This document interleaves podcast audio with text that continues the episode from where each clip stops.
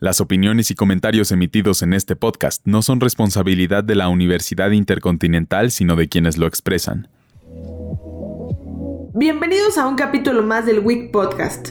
Yo soy Chelito y hoy vamos a repasar cómo se ha venido desarrollando hasta ahora la espectacular Eurocopa, un torneo de fútbol de máxima exigencia a nivel selecciones. Y como cada torneo, esta Euro nos ha sorprendido para bien y para mal, con los resultados y con lo sucedido en la cancha.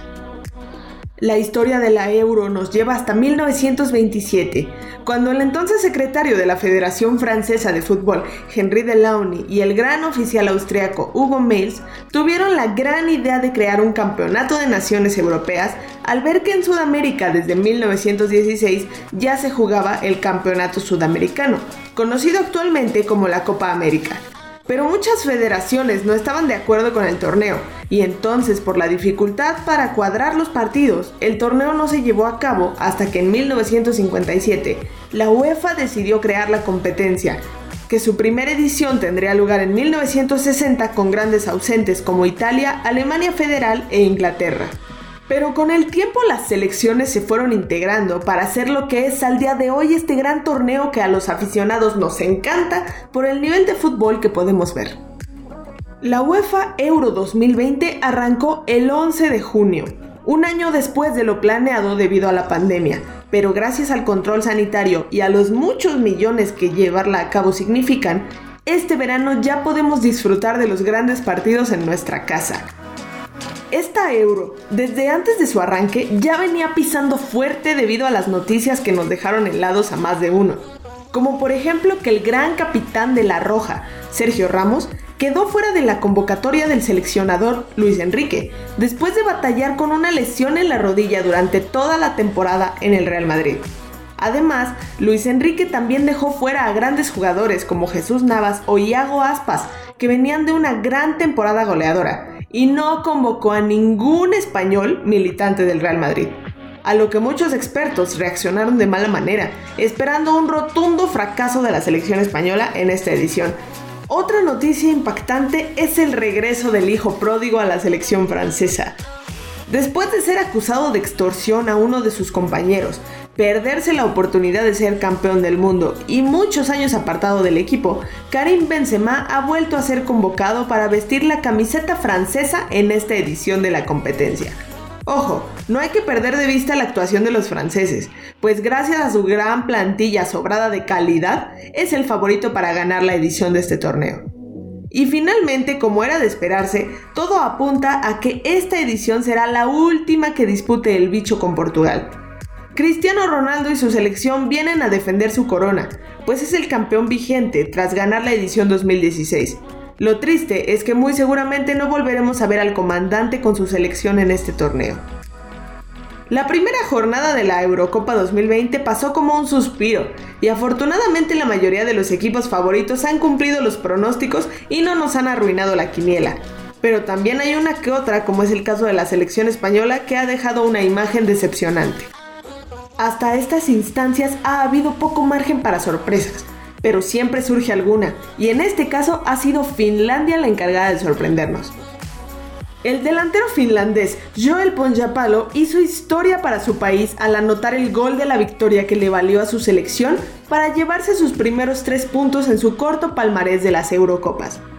Se podrá decir que una victoria no lo es todo, pero en un torneo de seis grupos y ronda de octavos que otorga cuatro puestos a los mejores terceros de grupo, una sola victoria da muchas opciones de pasar a la siguiente ronda.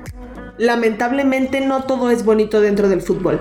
Y más allá de que Finlandia y su historia, lo que realmente fue noticia de ese encuentro fue el accidente que tuvo el centrocampista danés Christian Eriksen casi terminando el primer tiempo del encuentro. Todo transcurría con naturalidad hasta que en el minuto 42 Eriksen cayó al césped de la nada y tuvo que ser reanimado por el cuerpo de emergencias. Sus compañeros actuaron como una verdadera familia al crear una barrera humana para evitar que la prensa tuviera fotografías de su compañero mientras era reanimado. El médico que lo atendió declaró que oficialmente Christian murió por unos segundos víctima de un paro cardíaco. Afortunadamente, el día de hoy se encuentra dado de alta, pero algunos profesionales dudan que pueda volver a jugar.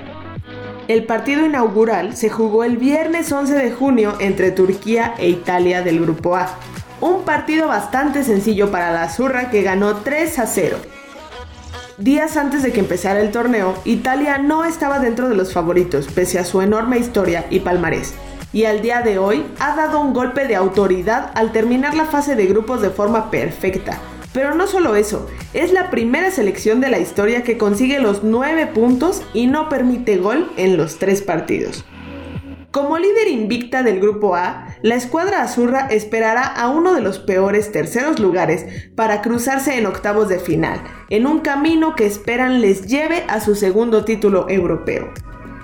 La Portugal de Cristiano Ronaldo debutó dando un golpe de autoridad con goleada por 0 a 3 en un estadio lleno ante Hungría y en este partido el bicho batió dos récords de golpe, convirtiéndose en el máximo disputador de Eurocopas con 5 y también el máximo anotador de los torneos con 11 tantos.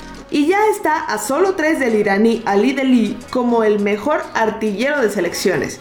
Pero no todo es miel sobre hojuelas, pues para la segunda ronda no pudieron contra Alemania quedando 2 a 4.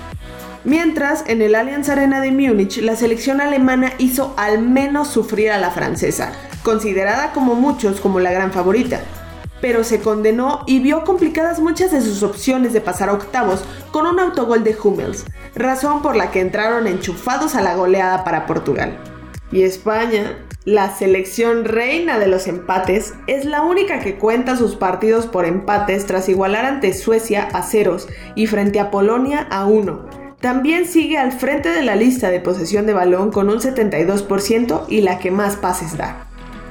A falta de que termine la tercera ronda de fase de grupos, de momento los Países Bajos ya están clasificados a la siguiente ronda, pues ganaron su grupo, el C, tras vencer a sus dos perseguidores, Ucrania y Austria.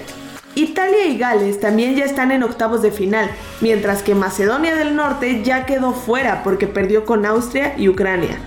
El resto de los equipos pueden aspirar a ser cuando menos terceros de grupo, aunque muchos tienen que sacar la calculadora para la diferencia de goles. Hasta el momento la selección francesa sigue siendo la favorita de muchas quinielas, pero no hay que pasar por alto lo que está haciendo Holanda, que puede ser un gran candidato para llevarse el título. España seguramente quedará fuera, Alemania siempre es garantía en fútbol y Portugal tiene a Cristiano Ronaldo estamos presenciando sin duda un torneo sumamente cerrado.